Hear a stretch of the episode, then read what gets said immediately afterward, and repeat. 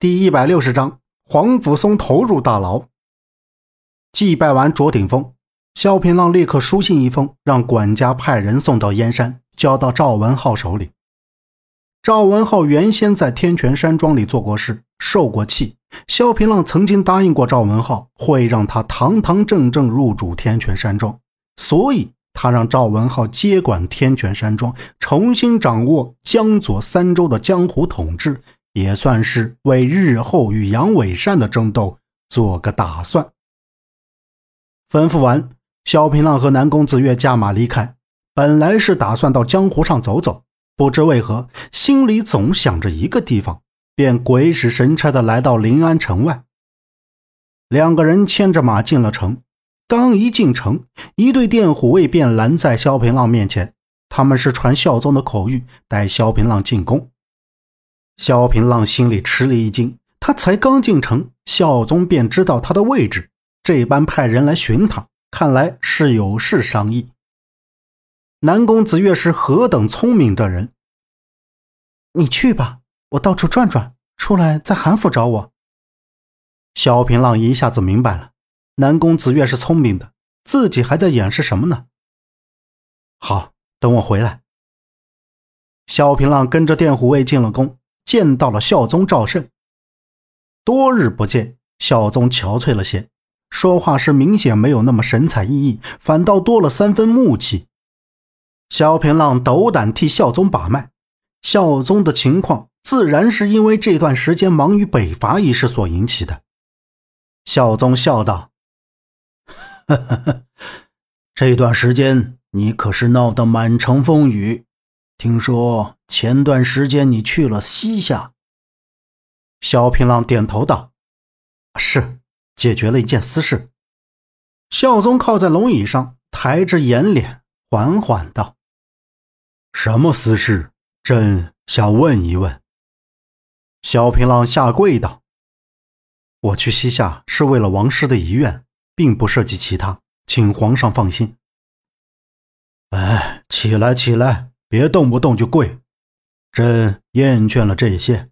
叫你进来是想与你交心。你说说，外面有什么新鲜事儿？孝宗带着一丝笑意，但看起来却多了些试探人心。萧平浪道：“啊，不过是江湖琐事，大多是打打杀杀。若是皇上没事，臣便告退了。”慢着。孝宗吼住萧平浪，他看着萧平浪许久，叹了口气，站起身来。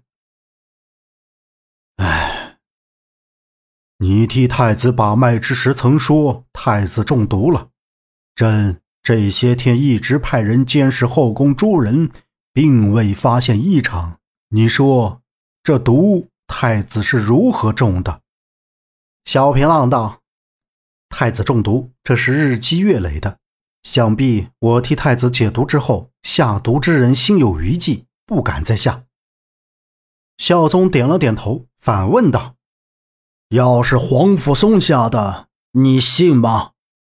萧平浪不解：“皇上何出此言？”孝宗长叹了口气，反问道：“黄甫松下了天牢，你不知道吗？”我为何会知道？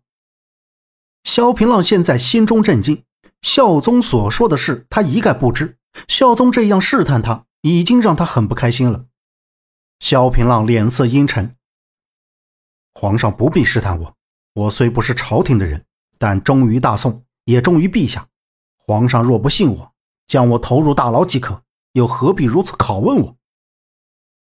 孝宗意外萧平浪的答复，他冷笑一声，转怒为喜道：“哼。”我相信你，只是你与黄甫松交好，朕不得不问。萧平浪道：“事情未弄清楚，我想去天牢与他谈谈。”当然可以，去了就说是奉我的旨意，好好的跟他谈一谈。孝宗语重心长的嘱咐完，转身便进了内房。萧平浪前脚刚一离开。孝宗便命令自己身边的王公公跟上，好好听听两人之间到底说了些什么。天牢监狱里，黄甫松穿着囚衣，往日的神采已经消失得无影无踪。他头发散乱，披在后背，脸上也是憔悴。只不过他是站在牢门前，保留他最后的一丝尊严。看见萧平浪来了，黄甫松淡淡一笑。萧平浪鼻头一酸，心中很不是滋味。黄甫松几次救他，现在他身陷囹圄，他吸了吸鼻头，让狱卒把门打开，放下带的两瓶上好的竹叶青，还有一只包好的烧鸡。黄甫松和萧平浪席地而坐，各自打开酒塞，先干了三口，喝的是一个爽字。你的事都弄好了。都弄好了，哎，你先别问我，我且问你，毒害太子的人究竟是不是你？萧平浪一脸严肃，现在他需要一个答案，他比任何人都迫切。黄甫松不语，只是眼睛一眨。萧平浪心领神会，将墙外偷听的王公公打昏在地。现在可以说了吗？这些事儿你还是不知道的好。别以为你处在江湖之远就可以忽视朝廷上尔虞我诈。你可知，皇上一直想让你的合纵联盟归于京兆衙门的管理，说白了就是做朝廷的人。你与我说这些作甚？我只要你一个答案。”萧平浪说道。“毒害太子的不是我，我黄甫松忠于陛下，不会做这等无君无父的事。”那你为何会在东宫府门？萧平浪再问。捉拿刺客。黄甫松，我把你当兄弟，这才会过来。你若是不以实情相告，谁也救不了你。萧平浪急了。黄甫松道：“京兆衙门不仅有勘探天下疑案的职责，更有护卫功臣的任务。我出现在东宫，不足为奇吧？”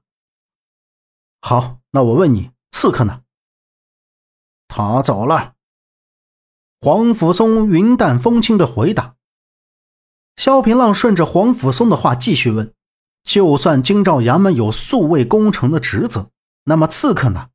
黄甫松可是高手，能从他手底下逃走的人是少之又少。这件事最可疑的地方就在这里。你可看清他的面容了？”黄甫松道。未看清，此人武功高强，绝非普通江湖之人，而且他深知宫内地形，我在宫内赶不上他，在东宫府外，此人消失得无影无踪。小平浪道：“熟知宫内地形，这人一定是宫里的，偏偏到东宫不见，要么他一定在东宫附近，又或者他是故意引你去东宫。”栽赃于你。不管真相如何，我已经这样了。皇上一定以为我和太子下毒案有千丝万缕的关系。黄甫松道。萧平浪道：“你放心，我一定会救你出去的。这个人一定要将他揪出来。